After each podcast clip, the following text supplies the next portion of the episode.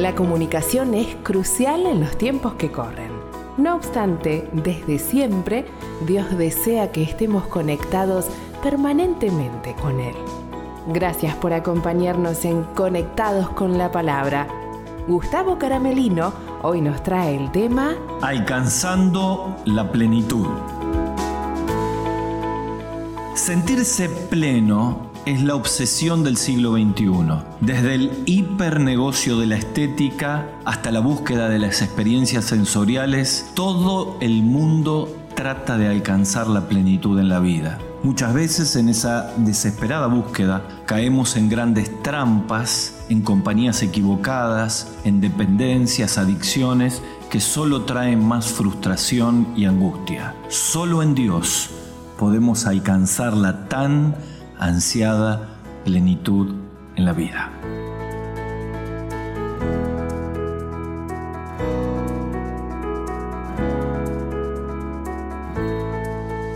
Bienvenidos a Conectados con la Palabra. Para todos nuestros oyentes habituales les quiero decir a todos nuestros amigos que hoy comenzamos un nuevo estudio. Vamos a estudiar en los próximos programas todo el libro de Efesios. Para los que no conocen la Biblia, el libro de Efesios está en el Nuevo Testamento, tiene seis capítulos y de allí como hacemos habitualmente en Conectados con la Palabra, vamos a sacar temas prácticos para nuestra vida. El que hemos escogido y que de alguna manera tiene que ver con todo el título del libro es alcanzando la plenitud de la vida. Saben que la palabra plenitud se puede eh, llegar a pensar en un recipiente que está lleno. Y cuando está lleno, está en plenitud. El término plenitud proviene de una palabra en latín que significa un sentido cuantitativo cuando una cosa está completa. Por lo tanto, lo contrario a la plenitud es la escasez, la carencia y el vacío. Lo cierto es que en los caminos de nuestra vida buscando la plenitud, cuando no la encontramos en Dios porque fuimos creados para relacionarnos con Dios, porque Dios ha puesto eternidad en nuestro corazón, cualquier reemplazo que tengamos para alcanzar la plenitud, personas, hedonismo, idolatría, adicciones, lo único que va a traer es mayor insatisfacción. La Biblia tiene muchos ejemplos de personas que fueron invitadas en medio de su carencia, en su vacío, a descubrir la plenitud de Dios. Por ejemplo, cuando Jesús se encuentra con el joven rico y aquel había buscado la plenitud en la riqueza, Jesús le expresa la oportunidad de seguirle y hacer un cambio de enfoque en la vida, pero él decidió seguir enfocándose en la plenitud de lo material y dice la Biblia que se fue muy triste. ¿Sabes? Cuando querés reemplazar a Dios, la tristeza y el vacío son la marca indeleble de tu alma. Eh, hay otro ejemplo como es Saulo de Tarso. Él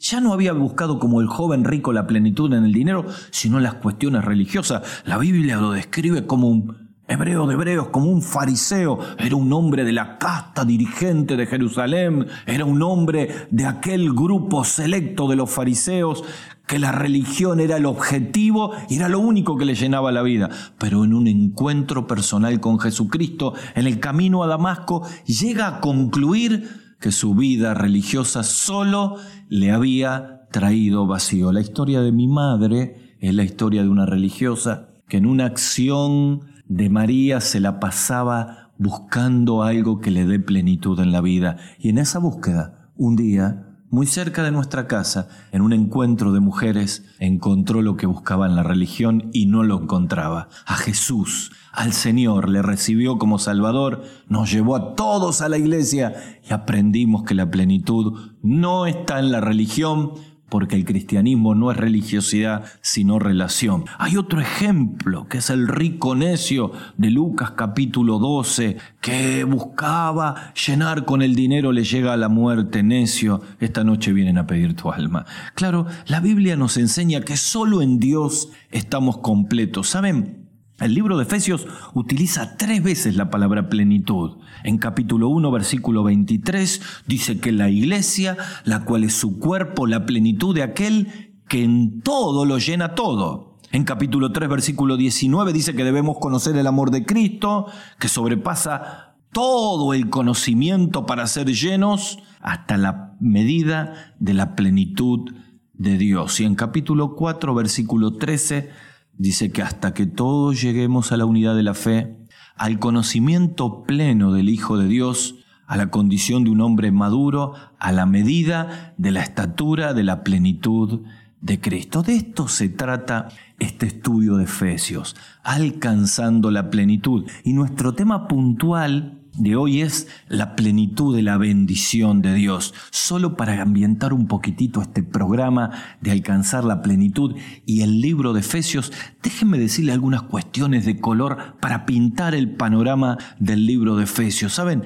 la ciudad de Efesios, la ciudad de Éfeso correctamente, donde vivían los Efesios, era la base del imperio allí en Roma. Roma era la capital y Éfeso era una de las bases del imperio. La ciudad de Éfeso era la de las autoridades romanas que regían en todo el sector de Asia. Así que era un lugar fundamental. Allí habría un procónsul, un hombre importantísimo del imperio. También hay que saber que en Éfeso estaba el templo de Artemis, el famoso templo de Diana de los Efesios, donde en Hechos capítulo 19 encontramos en un enfrentamiento, allí se vendían las imágenes de Diana, los templecitos, se buscaba la idolatría, llegar a la plenitud y cuando llega el cristianismo hay una revolución porque la gente encuentra la verdadera plenitud. También tenemos que decir que Éfeso era el centro de operaciones del apóstol Pablo, lo había construido como un centro de operaciones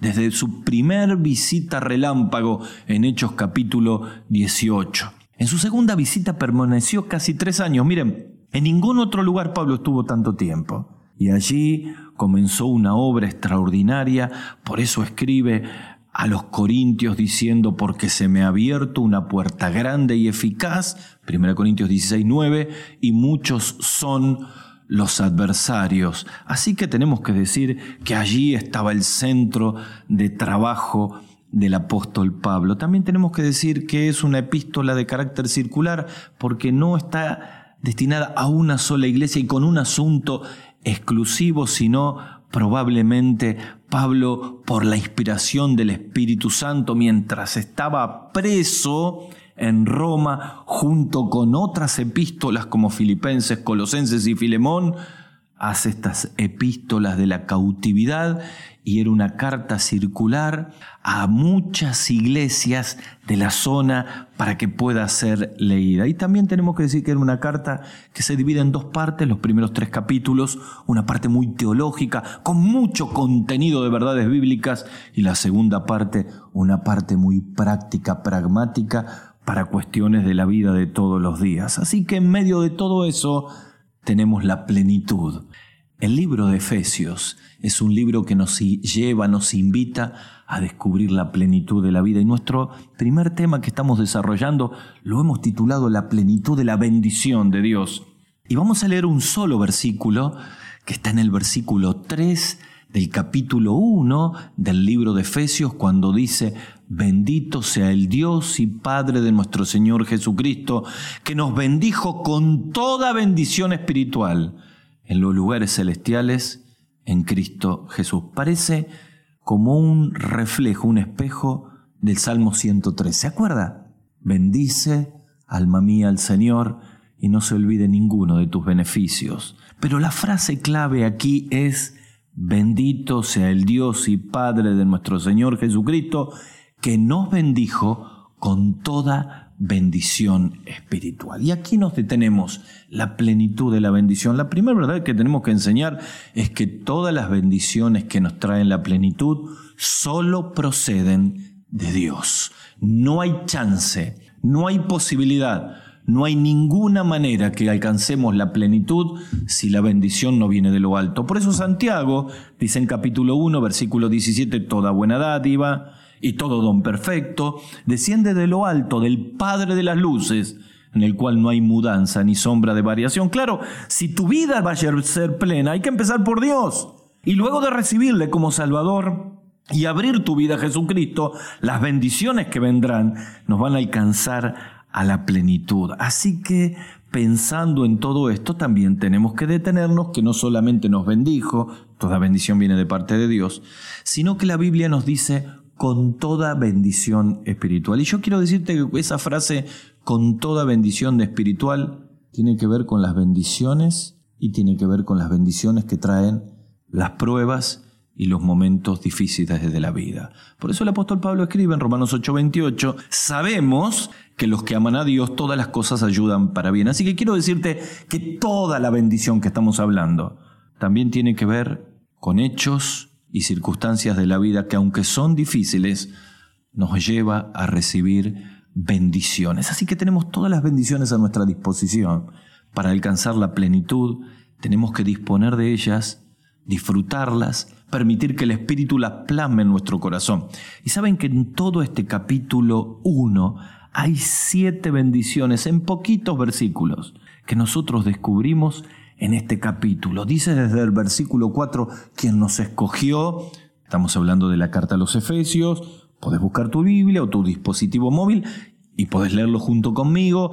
Hemos leído ya el versículo 3 y en el 4 dice, y empieza a describir todas las bendiciones. Según nos escogió en él antes de la fundación del mundo, para que fuésemos santos y sin mancha, en amor habiéndonos predestinado para ser adoptados hijos suyos, por medio de Jesucristo, según el puro afecto de su voluntad, para la alabanza de la gloria de su gracia, con la cual nos hizo aceptos en el amado, en quien tenemos redención por su sangre, el perdón de pecados, según las riquezas de su gracia, que hizo sobreabundar para con nosotros en toda sabiduría, e inteligencia. Bueno, este sobreabundar es una palabra muy particular. Está hablando de todas las bendiciones que rebalsan en un corazón cuando permitimos que Dios esté en nuestra vida. Y yo te voy a nombrar siete que vamos a recorrer en estos minutos que nos quedan para darte cuenta, vos y yo, tú y cada uno de nosotros, de que las bendiciones que tenemos son increíbles son sobreabundantes. La mayoría de nosotros las ignoramos. Recibimos a Cristo como Salvador y ni imaginamos que tenemos una bendición tan grande en nuestra vida. Y lo he leído en estos versículos. Te nombro las siete. La primera, somos escogidos por Dios, predestinados por Dios, adoptados por Dios, aceptados por Dios, redimidos por Dios, perdonados por Dios y enriquecidos por Dios, wow. Siete bendiciones en unos pocos versículos que nos hablan de la plenitud de la bendición. Vamos a recorrerlo sencillamente a cada uno, pero vamos a ver la profundidad, porque son estas bendiciones los que nos llevan a la plenitud de la vida. El primer, el primer aspecto de la bendición dice que somos escogidos. Dice el versículo 4, según nos escogió en Él para ser santos y sin mancha. Mire, Todas las bendiciones que disfrutamos son el resultado de una elección que tuvo Dios. Eligió salvarnos, eligió enviar a Jesucristo, eligió para que todos aquellos que creamos en Él, en esa intencionalidad de Dios, de pensar en vos antes de la fundación del mundo, para que elegirnos para salvación, nos habla de una bendición maravillosa. Miren, la doctrina de la elección está en toda la Biblia. Abel fue elegido en lugar de Caín, Efraín en lugar de Manasés, Isaac en lugar de Ismael, Jacob en lugar de Saúl, José en lugar de Rubén. Estas elecciones tienen explicaciones profundas. Él eligió a Israel entre todas las naciones. El mismo Señor escogió doce hombres de entre la multitud para que estén con Él y para enviarlos a predicar. Él mismo escogió a Cristo para que pueda ser aquel que nos, nos traiga la salvación. La iglesia fue escogida como un linaje escogido, dice 1 Pedro capítulo 2, versículo 9. Vale decir entonces que el modo de actuar de Dios en elegirnos quizás se nos complica para entenderlos nosotros desde nuestro aspecto humano, pero desde la soberanía y la presciencia y el preconocimiento de Dios. Ese acto de escoger es una tremenda bendición. Saben que la traducción del verbo griego escoger significa elegir para sí. Es la idea de que Dios nos toma para que realicemos un trabajo. Y sin duda, cuando la Biblia habla en Efesios de que fuimos creados en Cristo Jesús para buenas obras, Efesios 2.10, nos está diciendo que realmente Dios nos ha escogido para propósitos eternos. Así que la elección de Dios tiene dos partes, como si fueran dos caras de una misma moneda. Por un lado, Dios designando y actuando. Y por otro lado nosotros creyendo y respondiendo. Así que quiero decirte que si alguno de nosotros ha dejado el propósito por el cual Dios nos ha escogido, apartándonos del Señor, olvidándonos de los propósitos de la vida, tengo que decirte con mucho dolor que los años sin Dios y fuera de sus propósitos son años perdidos en la vida. Pero cuando uno vuelve al Señor, no puede arreglar lo que perdió, pero sí lo que viene. Yo quiero animarte en este tiempo a que disfrutando de que somos escogidos de Dios, puedas abrir tu corazón a Jesucristo y puedas volver al Señor. Pero hay una segunda bendición, predestinados. Dice el versículo 5, en amor habiéndonos predestinado. Parece una palabra un poco difícil, pero es una palabra compuesta. Es la idea de predestinar, de marcar de artemano. Y dice la Biblia en Romanos 8:29, porque a los que antes conoció, a estos también predestinó para que fuesen hechos conforme a la imagen de su Hijo. ¿Sabe? En castellano la palabra horizonte tiene esta raíz y significa límite, frontera. Es la línea imaginaria con la cual Dios pone una línea y nos separa para cumplir los propósitos divinos. Así que fíjense las bendiciones que tiene el acto de Dios de pensar. Muchos de nosotros armamos la vida sin pensar en Dios. Lo dejamos fuera de la familia, los dejamos fuera de las decisiones, los dejamos fuera de nuestros proyectos y no nos damos cuenta que el dueño de la vida pensó en cada uno de nosotros antes que nosotros existiéramos. Hablamos de ser predestinados, hablamos de ser escogidos, hablamos de ser adoptados, dice el versículo 5, para ser adoptados hijos suyos. Miren, la adopción era muy común en el imperio romano, consistía en sujetar a una persona nacida en otro hogar a la patria potestad de un nuevo matrimonio, de un nuevo papá, de una nueva mamá. La persona que adoptaba se convertía en la ley romana en el padre legal de su nuevo hijo, quien adquiría todos los derechos y privilegios del nuevo hogar. Saben que allí la palabra traducida es puesto en posición de hijo. Eso es adoptar. Y tiene el ingrediente profundo del amor. Por eso en Romanos 8:15 dice que hemos recibido un espíritu de adopción para clamar, Abba, Padre, Papá, Papito querido. Miren, los mismos no judíos gentiles, lejos y sin patria, hemos podido romper la barrera de división, como vamos a ver en los capítulos posteriores, y fuimos adoptados hijos de Dios. Por eso la palabra dice en Efesios que ahora somos conciudadanos con los santos y miembros de la familia de Dios. ¿No te parece una bendición extraordinaria? ¿No te parece que la plenitud, cuántos de nosotros no tenemos una familia como hemos querido tener? ¿Cuántos quizá hemos experimentado separación de padres, abandonos, rechazos? Qué maravilla saber que fuimos adoptados por Dios, escogidos, predestinados, adoptados, aceptados, dice el versículo 6, cuarta bendición, fuimos aceptos en el amado. ¿Saben que esto de la aceptación es tan terapéutico para la vida práctica? Por eso todavía hay algunos distraídos que piensan que la palabra de Dios es un libro religioso, que no tiene nada que ver con nuestra vida. ¡Guau! Esto es sanitario para el alma. A pesar de mis pecados, a pesar de mi pasado, a pesar de mis errores, he sido, acepto por Cristo a la misma presencia de un Dios tres veces santo. Tanto comprendió Pablo esto que cuando escribe su testimonio en Gálatas capítulo 1, su pasado, en 1 Timoteo capítulo 1 dice, habiendo yo sido antes blasfemo, perseguidor e injuriador, fui recibido a misericordia. Esto es la aceptación del Señor. Saben que en consejería pastoral cada vez que tengo que tratar personas con un profundo síndrome de rechazo. No se aceptan por el color de la piel, por su cuerpo, por su carácter, por algún defecto, por la familia, porque fueron rechazados de niños. Saben que las necesidades básicas de un niño tienen que ver con el amor, con la aceptación, con el ánimo. Cuando estos faltan, uno se siente indigno, rechazado.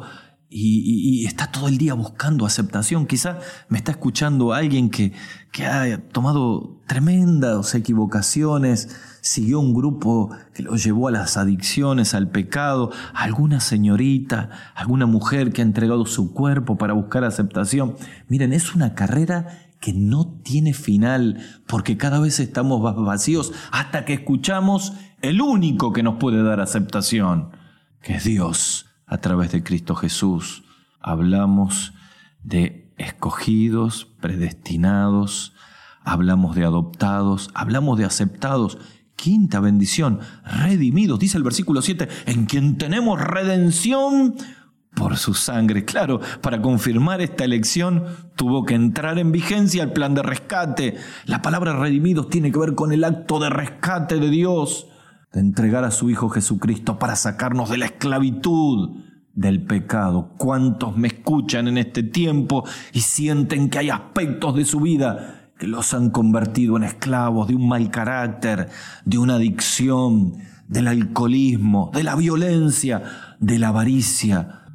Yo no sé cuál es tu adicción y cuál es tu cárcel, pero dice el salmista, Señor, tú has roto todas mis prisiones. Y la redención, el ser redimidos es una bendición extraordinaria porque Jesucristo rompe todas las cadenas. Cada sábado a la mañana que voy a enseñar la palabra al centro de rehabilitación, el taller del maestro, allí pasan jóvenes durante todo el año, en ese lugar de rescate, jóvenes cuyas vidas son cadenas, cárceles terribles. Muchos de ellos la droga les ha llevado a la delincuencia, a estar presos, a perder su familia. Y hay una canción que ellos cantan casi gritando y dice, rompió mis cadenas, me dio vida nueva. En él hay libertad. Y uno los escucha cantar que se les sale el corazón. Porque después de vivir tanto tiempo esclavo, qué bendición es ser redimidos. La sexta bendición, perdonados. Dice el versículo 7, perdón de pecados según las riquezas de su gracia. Saben, el perdón es la primera evidencia de la redención. Tiene que ver con que ya no hay culpa en nuestra vida. Tiene que ver que somos liberados de la realidad tremenda del pecado en nuestra vida. Pero la verdad que para ser perdonados alguien tuvo que llevar la culpa y este fue Jesucristo, quien cargó todos nuestros pecados, el justo por los injustos, para perdonarnos a Dios, pero quiero decirte algo, el ser perdonados es una bendición que nos implica perdonar a otros. Por eso Pablo dice en Colosenses 3:13, soportándonos los unos a los otros y perdonándonos los unos a los otros. Si alguno tuviera queja contra otro, y acá viene, de la manera que Cristo te bendijo perdonándote, Así tenés que perdonar a otros. Así que estas bendiciones nos impulsan a arreglar nuestras relaciones interpersonales. Hay tanta gente. Este año he tenido que tener tantas reuniones de reconciliación familiar. Wow, yo no puedo creer que la gente lleve por tanto tiempo resentimientos que le arruinan la vida, le amargan el corazón, le llena de raíces de amargura, le complica la relación con los hijos, con los nietos. No lo puedo entender. ¿No es más fácil vivir libre? El problema es el orgullo y la soberbia del corazón. Y hablaba con una abuela que le decía, ¿cómo es posible que no puedas perdonar a tus hijos, que no puedas perdonar a tus nietas, que no puedas perdonar a tu madre? Estás en una cárcel. Y quiero decirte que si tú no perdonas, no vas a poder recibir el perdón tan anhelado de Dios. Yo sé que la salvación no se pierde y que cuando uno recibe a Cristo tiene un lugar en el cielo pero vivimos una vida miserable acá en la tierra cuando no perdonamos. Por eso quiero preguntarte, ¿a quién tenés que perdonar que no perdonaste? Porque esta bendición nos impulsa. Séptima bendición, enriquecidos.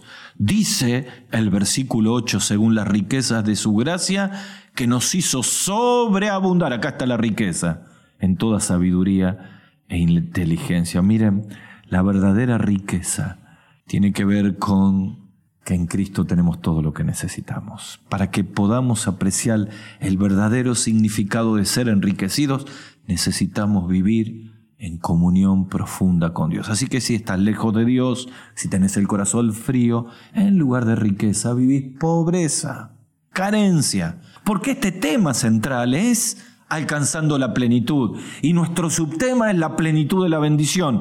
Hemos recorrido siete bendiciones. Te las repaso. Escogidos, predestinados, adoptados, aceptados, redimidos, perdonados y enriquecidos. Imposible más. ¿Cuántas bendiciones maravillosas hemos recibido? Y por eso nos lleva a la plenitud. Y esto es lo importante, entender que esta plenitud está al alcance de todos nosotros. La pregunta es, ¿qué nos impide vivir en la plenitud de Cristo? Y si eres un cristiano y sientes que tu vida está vacía, que has querido reemplazar al Señor por lo que sea, quiero advertirte que lo único que vas a lograr es la insatisfacción. Ahora pregunto, ¿para qué vivir en carencia? Si somos invitados en el libro de Efesios, alcanzar la plenitud, la plenitud de la presencia del Señor, la plenitud de su bendición. ¿Sabes? En cierta oportunidad un pastor que se alejó del Señor, que dejó a su esposa, sus hijos, su ministerio, se fue con otra mujer, fue confrontado con otro pastor que tomó dos hojas, dos hojas en blanco, y empezó a poner puntos. En la hoja de la izquierda ponía todas las bendiciones que Dios le había dado, la salvación, el ministerio, la esposa, los hijos, la familia, los nietos, las personas, y en la otra hoja puso un solo punto, que era la mujer que le había seguido, y le dijo, estás perdiendo todas estas bendiciones por estas migajas. Quizá es la experiencia de tu vida. Bueno, tenés que venir al Señor. Así que para alcanzar la plenitud y salir de la insatisfacción, quiero invitarte a que puedas tener un encuentro con Jesús junto conmigo. Los que somos de Cristo, es el momento para dejar esta vía improductiva e infructuosa de vivir para nosotros mismos. Derrama tu corazón, volvé al Señor, ahí está la plenitud. Volvé a leer el capítulo 1 de Efesios, disfruta de todas las bendiciones, pero tal vez me escuche un joven, una señorita, alguien que nunca ha recibido la plenitud del perdón de sus pecados y la salvación de su alma. Quiero invitarte a que puedas dar el primer paso para vivir una vida de plenitud. La primera de todas las bendiciones es la salvación. Y podés recibirla con una oración de fe que yo te voy a ayudar en este momento. ¿Estás listo?